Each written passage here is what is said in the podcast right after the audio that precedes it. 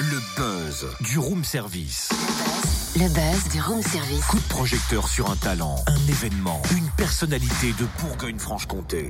Dis donc, Cynthia, Ouais que fait une prune qui veut se faire belle? Euh, Bah, je sais pas trop. Euh, euh, attends, euh, peut-être qu'elle se transforme en Mirabelle? Ah non, non, non, elle se fait des, des, des quetchs. Ouais, ça va, elle est mignonne. Ouais, ce que je viens de dire, elle se fait des quetchs pour être belle. Mais non, mais pas la prune, ta blague est mignonne. Mignonne, allons voir si la compagnie Prune à Besançon est aussi charmante surtout. Une compagnie qu'on a pu voir ce week-end au Salon du Livre Jeunesse à Chalon, avec notamment le spectacle à livre ouvert. Et la compagnie Prune travaille en ce moment sur deux nouvelles créations jeunes publics, une pour les tout petits, ou pour les enfants à partir de 6 mois. Et cette semaine, la compagnie est en résidence au Colombier des Arts à Pleinoiseau, près de Lons, pour peaufiner un spectacle pour les enfants de 6 ans et plus. On décroche la prune avec sa cofondatrice Leslie Montagu. Bonjour. Bonjour.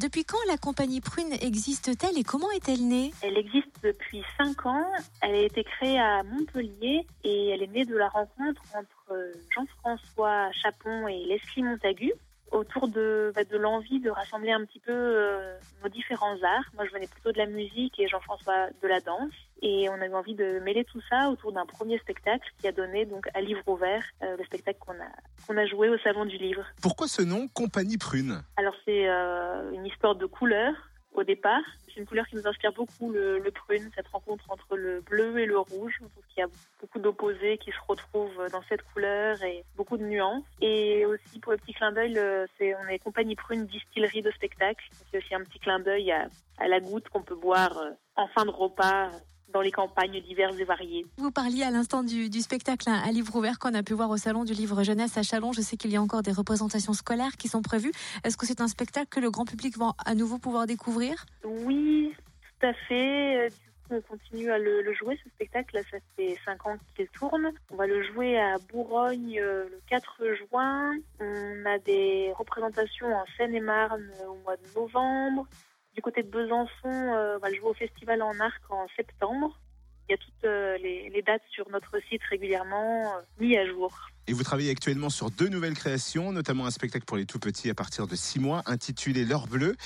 Vous pouvez nous raconter Oui, alors donc l'heure bleue, c'est le titre provisoire parce qu'on en est au début de cette création. On a eu envie de travailler sur, euh, sur ce temps très spécifique de l'heure bleue qui est le matin juste avant le lever du soleil, qui est une heure très riche au niveau de tout ce qui peut se passer au niveau sensoriel, au niveau des sons, au niveau des odeurs, au niveau des ambiances. Et euh, ce temps nous a paru euh, bien pour cette première création très jeune public pour laquelle on voulait vraiment travailler sur, sur les sens. Donc, il y a des choses à toucher, des, des choses à écouter, à sentir.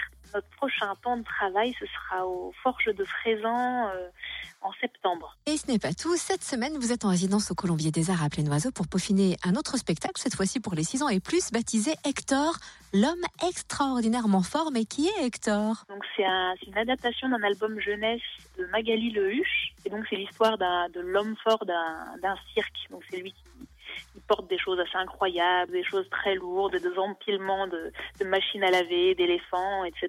Et son, son numéro, c'est le numéro phare de ce cirque, donc forcément ça éveille des, des jalousies. Et en même temps une curiosité, parce que ce fameux Hector, il disparaît à la fin de chaque représentation, il se mêle pas aux autres gens du cirque, c'est un homme assez discret. Et en fait on va se rendre compte euh, petit à petit que, ben, d'ailleurs, est-ce que, est-ce que je dois vous le dire? On aimerait bien le garder un peu secret quand même. En tout cas, il a quelque chose de pas pareil que les autres, cet Hector. Et c'est ce point-là qui nous a vraiment intéressé dans cette histoire-là, parce que ça nous permettait de, de parler de la différence et euh, aussi qu'est-ce que ça veut dire posséder un savoir-faire que les autres n'ont pas? Autour de cette jalousie, il va être un petit peu moqué par rapport à ce savoir-faire qu'il maîtrise lui.